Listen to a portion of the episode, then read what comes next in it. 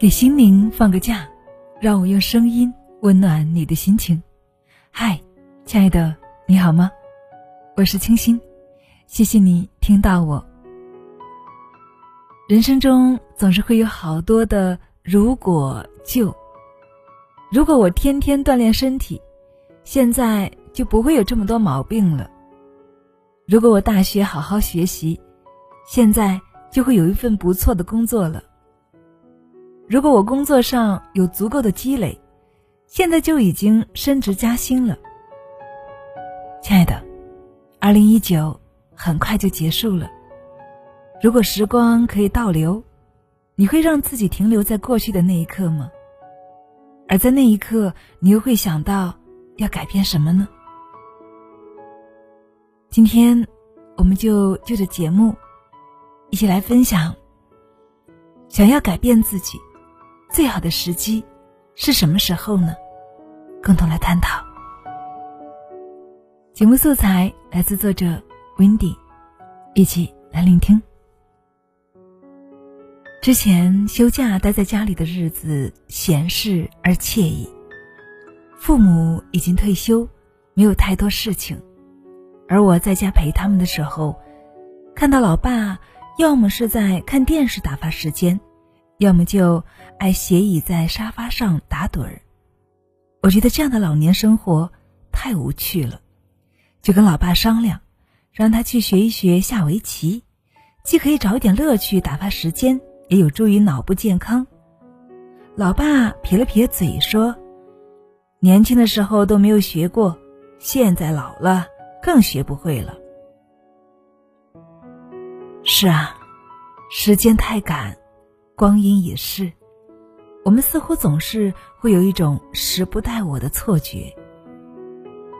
可是，也总是有一些人，愿意从现在开始，细水长流，聚沙成塔。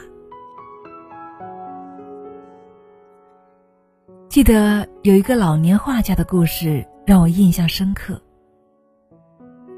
这位老奶奶出生在一个农村家庭。生活贫困，从小就辍学到一家农场当雇工，每天要五点起床，做三十多个人的早饭，然后去割干草、照料牲畜，忙活农活，一直到晚上十点才能够睡觉。之后，他跟一个在农场干活的青年雇工托马斯结婚了，先后养育了十一个孩子。婚后的几十年里面，她几乎都待在家里照料孩子，忙活生计。就这样，几十年平淡的过去了。而当她六十七岁的时候，丈夫意外身亡，她就和小儿子夫妻一起生活了。而这个时候呢，因为风湿症，她的手指开始麻木，失去了劳动能力。而他的小儿子两夫妻也开始嫌弃他了，觉得他是一个多余的人。为了恢复手指功能，老奶奶在她七十岁的时候，用自己过去操劳农活的手，拿起了一把刷漆用的板刷，当做画笔，开始蘸着刷门廊和厨房地板用的油漆画起画来，而且还到田野里、山坡上寻找素材。家人都漠视他的存在，没有人在意他每天在自己的房间里四处涂鸦。结果有一天，他创作的第一幅作品《农场秋》，被托马斯·德拉格斯特亚所收藏，摆放在商品陈列窗口。那时候他已经七十五岁了，人们从《农场秋》的署名上第一次知道了他的名字。安娜·麦阿利·莫泽斯，莫泽斯老奶奶画家的称号很快就传到了纽约，他的作品被刊登在各大报刊杂志上，不久声名远播，连法国卢浮宫近代艺术馆也出价高达一百万美元收购他的一幅作品，而在普希金美术馆举办的莫泽斯作品展上。排队参观的人达十一万之多，在莫泽斯老奶奶的人生里，并没有太晚这件事情。悔不当初，错失良机，不过是我们给自己的懒惰、自弃找了一个心安理得的借口而已。你想要让身体变得轻盈，为何不现在就去运动起来呢？你想要高薪的工作，为什么不现在就开始积累能力和资源呢？你想要获得斜杠人生，为什么不现在就去尝试探索自己的潜能呢？世上每个人都有自己的发展时区，身边有些人看似走在你前面，也有人看似走在你后面。但其实，想要做出改变，任何时候开始都不算晚。可是，生活中的很多时候，我们似乎都被宿命论裹挟着前行。最受人追捧的就是星座一说了，你的性格、你的人际关系、你的未来运程，所有这些都被预设的假说所注定了。可是，你不曾知道，那些所谓的黄道十二宫，所谓的星座研究，最早是始于古文明之一的古巴比伦，后来又由古希腊人观测星空整理所得。那时候受到观测条件和技术的限制，古希腊人认为地球是宇宙的中心，认为整个宇宙是一个球体，是有边界的。而所有天体都是镶嵌在宇宙球体上的宝石，至于各种星座，也都是他们为了记忆而臆想出来的一个图标。这显然和现代科学是相悖的。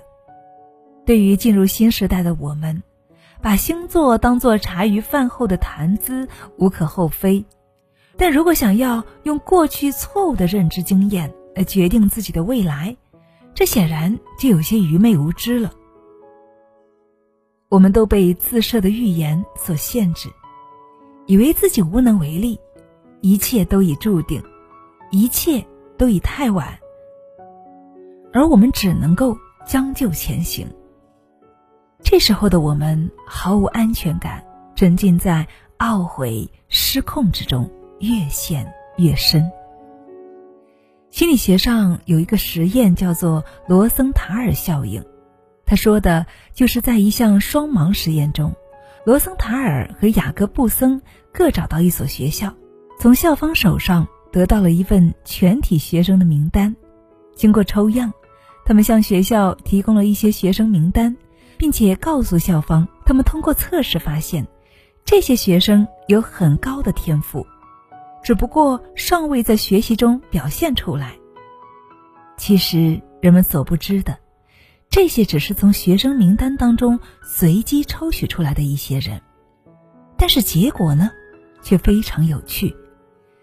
在学年末的测试中，这些学生的成绩居然比其他学生高出很多。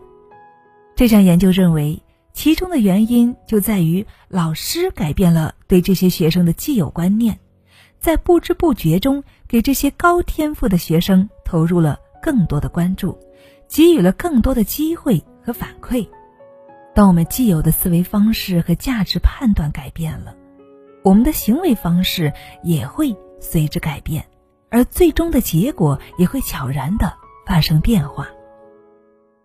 有人说，性格决定命运，那你是否曾想过，其实性格也是可以改变的呢？是的，性格。就是一个人对现实的态度，以及由这种态度所展现出来的行为特征，而它是由我们的价值观所决定的。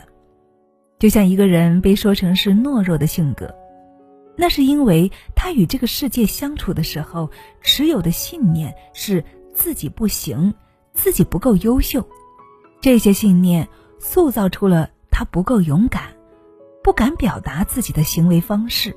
从而给人以懦弱的印象，而要改变性格，就需要改变我们固有的信念，进而改变自己的行为方式，最终在生活中做出更好的选择。而这些改变，其实在任何时候进行都是值得的。经常观察自己的行为表现，反思自己内心的限制性信念，这就能够让我们发生质的改变。有人说，灵魂的力量比任何命运都强大，它给我们的所谓的宿命论，开启了另外一扇自由的大门。如果有时光机器，我们改变自己的办法，不是回到过去改变某件事情，而是调整我们的价值观和行为方式。而调整价值观和行为方式这件事情，根本就不需要时光机器。当下你就可以做到。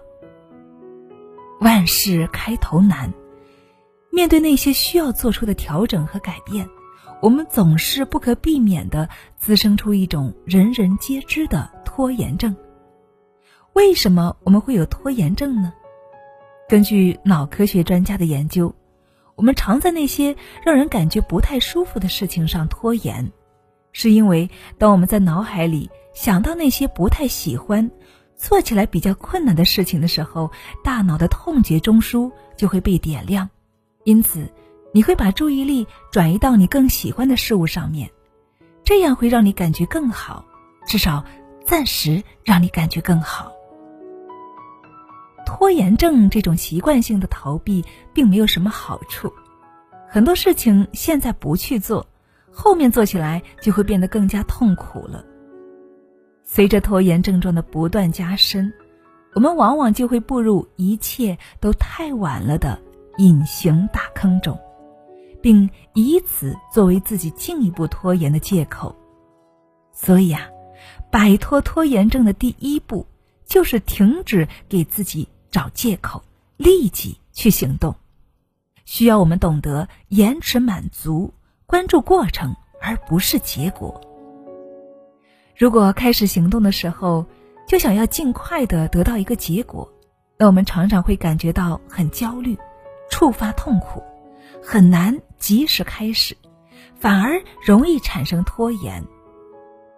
其实，最重要的是在行动中把注意力放在过程上，让自己沉浸在时间流之中。当我们把目标拆解成一个个小的可执行的过程。那我们就只需要按部就班的推进，而在完成过程的同时，也会一步一步得到想要的结果。就像我平时画画一样，如果想要立马得到一幅好看的作品，那么我肯定要承受很大的压力去构思、去设计，下笔变得小心翼翼，难以开始。而当我们把自己沉浸于画面的过程，专注于颜色的选择。笔触的轻重、线条的渐进，那么就容易进入到一种心流的状态，忘记周围的一切，在时间的流逝中体验到画画的乐趣，而最后呈现出来的作品呢，也势必不会差到哪儿去。其实，大家熟知的番茄工作法，就可以有效的对抗拖延了。比如，给自己的番茄钟定时。设置一个合理时长的闹钟，二十五到四十五分钟左右。当开始活动的时候，屏蔽掉一切可能的干扰，比如找到一个安静的环境，关闭手机。在设定的时间之内，把注意力集中在让自己感觉到困难或者想要拖延的事情之上。完成一个番茄钟之后，给自己一个奖励，或者是一块口渴的巧克力，或者呢？上一回网，让自己跟朋友们闲聊放松一下。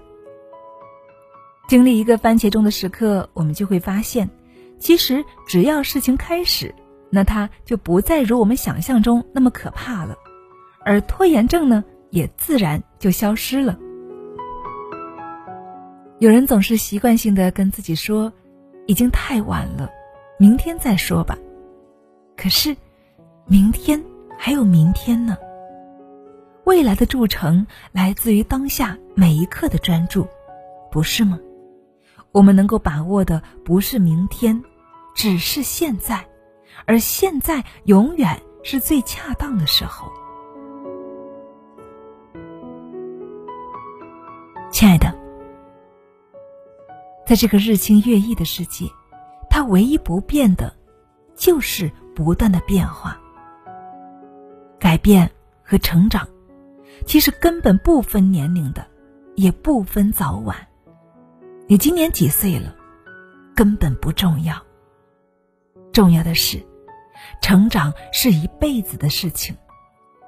我们大部分人的成长都只是停滞在意气风发的少年时期，而在往后漫长的人生中，成长和改变倒成了一件为时已晚、不愿触碰的往事了。在大多数人的人身上，岁月留下的痕迹只是年龄和皱纹，但总也有些人在时光的流逝中智慧渐长，幸福感渐增，而这些人就是所谓的终身学习者，不断对生活、对自己发起挑战，在不断自我完善的过程中寻找人生新的意义。就像日本的若宫正子。在六十岁的时候开始学习苹果开发语言 Swift，因为他发现现在的手机游戏都是给年轻人玩的，却没有游戏给老年人玩。而他在自己八十三岁的时候被邀请参加了二零一七年苹果开发者大会，苹果公司总裁库克激动地说：“您的存在给了我们很大勇气。”这个世界有太多所谓的大器晚成的例子了。亲爱的，你可曾知道，巴菲特百分之九十九的财富是在五十岁生日之后赚到的，而百分之九十五的财富是六十岁以后赚到的。作家乔治·道森在九十岁才猛然意识到自己虚度了年华，但却愿意在那一刻开始写作，最终在一百零二岁之际完成了自己的处女作《索古德的一生》。引起巨大轰动，并不是每个人都可能像那些成功人士一般，一旦开始，最终就会收获满满。但是，只要我们开始改变了，即使并没有得到预想的结果，那又怎么样呢？那又有什么损失呢？我们至少做出了尝试，积累了阅历，获得了不一样的人生体验呢。所以，亲爱的们，人生有无限可能。千万不要给自己设限，余生很漫长，我们一定不要慌张。而你想要的改变，什么时候开始都不算晚。所以，亲爱的们，最后我们来回答一下标题：种一棵树最好的时机是什么时候？没错，最好的时机是在十年前，但是也可以从现在。开始，我是清新感谢你的聆听与陪伴。亲爱的我们一起从现在开始种树吧。加油。